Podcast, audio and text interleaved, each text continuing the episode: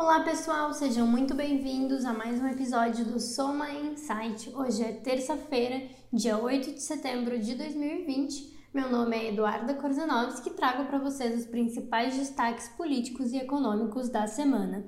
Hoje falaremos um pouco sobre o mercado de trabalho nos Estados Unidos, sobre o resultado do PIB aqui no Brasil e sobre as propostas que foram entregues pelo governo federal ao Congresso Nacional. Vamos lá? Bom, no cenário internacional, o principal destaque da última semana foi a divulgação do payroll, o relatório de mercado de trabalho norte-americano para o mês de agosto. O relatório mostrou a criação de 1,37 milhão de vagas de emprego em linha com o esperado pelo mercado. A abertura do resultado mostrou que o setor privado americano criou 1 milhão de vagas, um pouco abaixo do esperado, mas esse resultado foi compensado aí por mais criação de vagas do governo, né? A criação de vagas no governo subiu de 253 mil em julho para 344 mil em agosto. Entre as atividades, o principal destaque foi a criação de vagas no setor de serviços, com destaque para o varejo, que teve a criação de mais 249 mil vagas em agosto. Também destaque para lazer e hospitabilidade e serviços de educação e saúde. É importante lembrar que esses foram os setores que mais sofreram durante a crise, né? Quando a gente olha aí lazer e hospitabilidade e também a atividade de alimentação e bebidas, eles acumularam aí ganhos de 3,6 milhões de vagas nos últimos quatro meses, mas ainda assim faltam cerca de 2,5 milhões de vagas para retornar ao nível pré-pandemia. Com relação à taxa de desemprego, o resultado foi melhor do que o esperado. A taxa caiu de 10,2% para 8,4%. O esperado era 9,8%, né? Então melhor aí do que o esperado. Isso aconteceu mesmo com o um aumento na taxa de participação, que passou de 61,5 para 61,7. Bom, falando agora um pouquinho de cenário nacional, a gente seguiu aí com a divulgação de uma série de indicadores econômicos na última semana, destaque para a divulgação do PIB do segundo trimestre, que mostrou contração de 9,7%, colocando novamente o Brasil em recessão. O recuo foi maior do que o esperado pelo mercado, que esperava a queda de 9,2%, né? Trata-se então da queda mais intensa desde que o BGE iniciou os cálculos do PIB trimestral lá em 1996. Até então, o maior tombo já registrado no país tinha ocorrido no quarto trimestre de 2008, quando teve queda de 3,8%. Já na comparação com o mesmo período do ano passado, o recuo foi de 11,4%. Quando a gente olha ali, então, entre os segmentos, né, a maior queda foi registrada na indústria, com queda de 12,3%, seguida por serviços, com queda de 9,7%. A agropecuária foi o único segmento aí que registrou alta, com 0,4%. Né? Quando a gente olha a retração dos serviços e da indústria, a gente vê que também foi a maior já registrada em toda a série histórica do PIB, iniciada, como eu mencionei, em 1900 e 96. Nos serviços, a maior queda foi em outras atividades de serviço, que engloba aí serviços prestados às famílias. Também houve queda expressiva em transporte, armazenagem e correio e comércio, que estão relacionados à indústria de transformação. Os únicos resultados positivos no setor foram verificados em atividades financeiras de seguros e serviços relacionados e atividades imobiliária. Já pelo lado da demanda, o tombo de 12,5% no consumo das famílias, que é o principal motor do PIB há anos,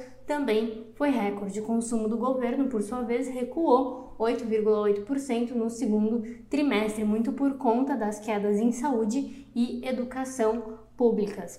Os investimentos, por sua vez, desabaram 15,4% ante os três primeiros meses do ano. E por fim, as exportações registraram alta de 1,8%, enquanto as importações recuaram 13,2%. E se por um lado né, os dados do PIB confirmaram aí expectativas de um segundo trimestre bastante complicado, a produção industrial para o mês de julho continuou indicando recuperação no terceiro trimestre. O setor mostrou um avanço de 8% na comparação mensal, acima do esperado pelo mercado, que era de 5,6%. Das atividades pesquisadas, apenas a atividade de impressão e reprodução de gravações apresentou queda, todas as outras apresentaram crescimento durante o mês. E destaque aí para a atividade de veículos automotores, cuja produção aumentou 43,9% no mês e segue sendo aí o principal motor da recuperação do setor industrial. Por fim, com relação ao cenário fiscal, o setor público consolidado registrou déficit de 81,1 bilhões em julho, em linha com o esperado pelo mercado. Em função da pandemia, o valor superou de maneira significativa o valor registrado em julho do ano passado, de 2,8 bilhões. Esses dados eles refletem tanto o aumento das despesas para conter os impactos da pandemia, quanto o crescimento também aí das desonerações tributárias e o resultado da atividade. É importante notar que na sexta-feira o Ministério da Economia ele atualizou as suas projeções de déficit primário para esse ano e agora o esperado é um déficit primário de 12,4%. E por falar em cenário fiscal, mas já passando então um pouquinho para a parte de cenário político, a semana foi marcada pela apresentação da proposta do governo do orçamento de 2021. Conforme o esperado, a proposta respeita o teto dos gastos e o orçamento prevê déficit de 233,6 bilhões de reais. Ainda foi confirmada a extensão do auxílio emergencial por mais quatro meses, no valor de 300 reais.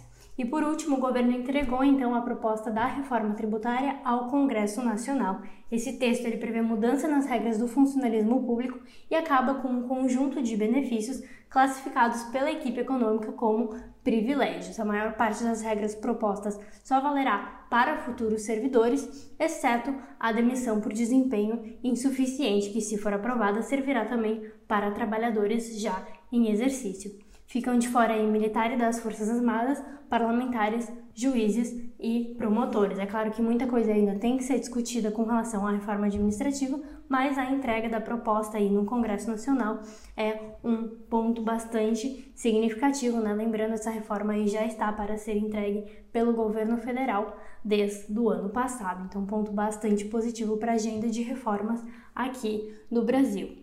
E bom, falando um pouquinho da agenda dessa semana, os principais destaques na agenda econômica internacional são a inflação da China, que vai ser divulgado hoje, terça-feira. Também temos decisão de taxas de juros por parte do Banco Central Europeu na quinta e dados de inflação dos Estados Unidos na sexta-feira. Já na agenda nacional, destaque para a divulgação do IPCA de agosto, na quarta-feira, indicador então de inflação oficial. Já na quinta e na sexta-feira, teremos a divulgação de indicadores oficiais de atividade para o mês de julho. Na quinta, a gente conhece então os dados de vendas no varejo para o mês e na sexta, dados de pesquisa mensal de serviços. Por fim, no Congresso, a expectativa para a votação dos vetos presidenciais, envolvendo então desoneração de folha de pagamentos, ampliação do auxílio emergencial e saneamento básico, que deve acontecer na quarta-feira, e também essa semana poderá ser formada a comissão mista do orçamento, destinada então a analisar o orçamento da União